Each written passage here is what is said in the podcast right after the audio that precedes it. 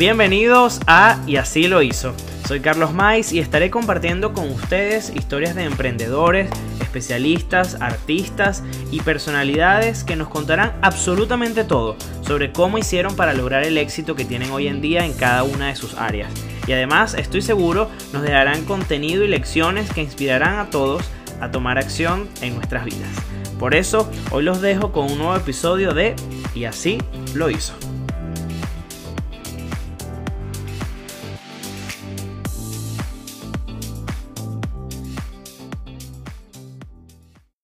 Hoy te doy la bienvenida a otro episodio de Y así lo hizo, ese espacio donde nosotros nos encontramos para hablar de enseñanzas, tips, pero también de esos aprendizajes en los momentos más complicados.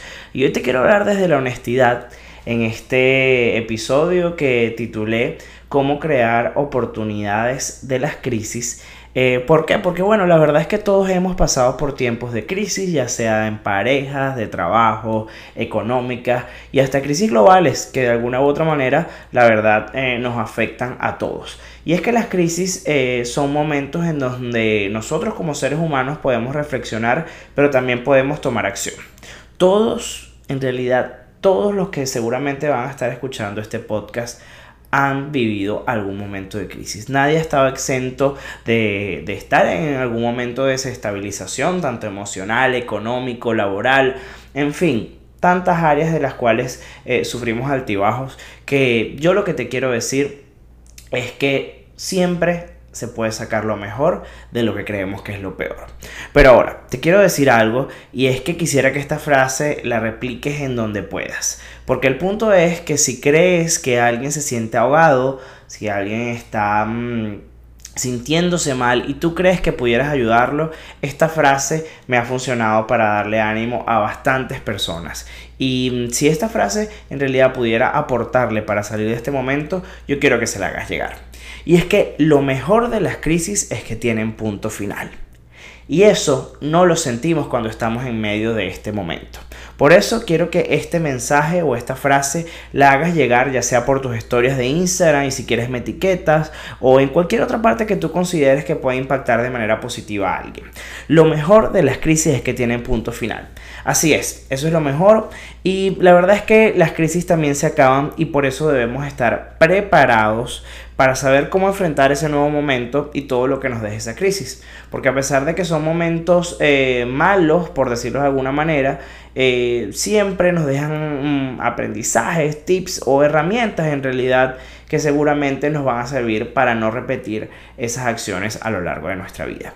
Y créeme que en mi experiencia, viniendo de un país donde hemos tenido la peor crisis económica de la historia latinoamericana moderna, te puedo hablar desde la experiencia y también de lo que he aprendido de personas que de crisis han sacado realmente lo mejor de sí.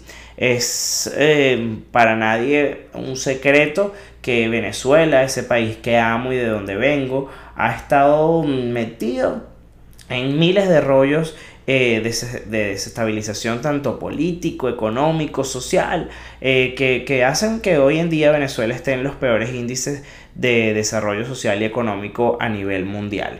Sin embargo, fíjate que algo que me sorprendió en, en septiembre del año 2019 es que mm, cuando pudiéramos decir estaba la crisis en un punto muy muy muy fuerte, las personas estaban reinventando aún más. ¿Y qué te quiero decir con esto? Que no esperes a tener la crisis para reinventarte. Sin embargo, de las crisis la consecuencia siempre va a ser una reinvención. Por eso hoy te quiero dejar cinco claves para crear oportunidades en la crisis. Y la primera es que entiendas y evalúes qué está sucediendo. ¿Por qué? Porque cuando tú entiendes cómo llegaste a esa crisis, cuáles fueron los factores o las causas que te llevaron a estar en ese momento, ya sea a ti, a tu negocio o, sencillamente entender las causas de por qué una crisis global, puedes identificar aún mejor cómo prepararte para que eso no te repita.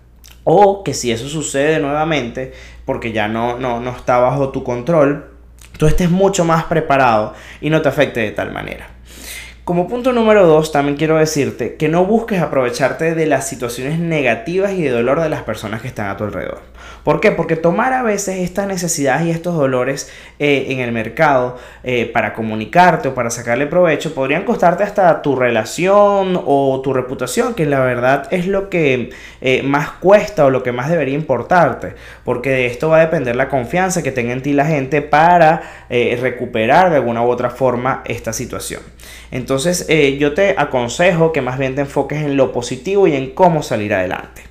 Punto número 3, identifica qué nuevas necesidades existen, ya sea en tu entorno, en esa persona que tienes al lado, porque de las crisis siempre nacen nuevas oportunidades, nacen nuevos nichos de mercado si tienes un negocio, nacen nuevas necesidades en cada una de las personas que tenemos a nuestro alrededor, porque la verdad es que se mueven los escenarios y es importante que entendamos cómo los protagonistas del momento en que puedas estar tú viviendo, ya sea con tu negocio, con tu marca eh, o, sencillamente en tu entorno, tú puedas entender qué es lo que están buscando en ese momento. Como punto número cuatro, quiero, quiero decirte que debes evaluar eh, cómo tu marca, tu producto o tú mismo como persona puedes aportar a la comunidad y a la sociedad donde tú te estás desarrollando. Eh, esas empresas y marcas que se ven involucradas de manera proactiva, eh, preocupándose por su entorno, son aquellas que tienen más éxito porque crean relaciones de confianza, de valor y de fidelidad.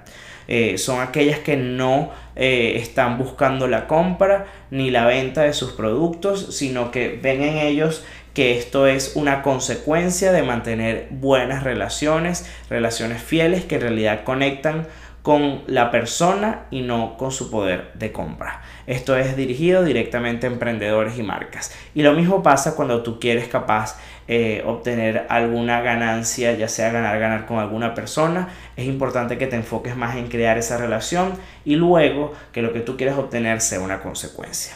Y como punto número 5, te quiero dejar yo creo que el, ese, ese aprendizaje o ese, ese cierre eh, con el cual me gustaría despedir este episodio y es que no dejes nunca que el miedo te paralice. Porque la verdad es que las crisis sí son situaciones que nos hacen paralizarnos, son situaciones que nos dan miedo, nos dan ansiedad, pero este miedo y esta ansiedad no puede eh, causar en nosotros un freeze o una paralización de nuestras acciones porque ahí sí ya todo se detendría y estoy seguro que estuvieses perdiendo el tiempo de tomar acción, de aprender, de evaluar y de pasar la página para continuar, porque como te dije en un principio, lo mejor de las crisis es que tienen punto final.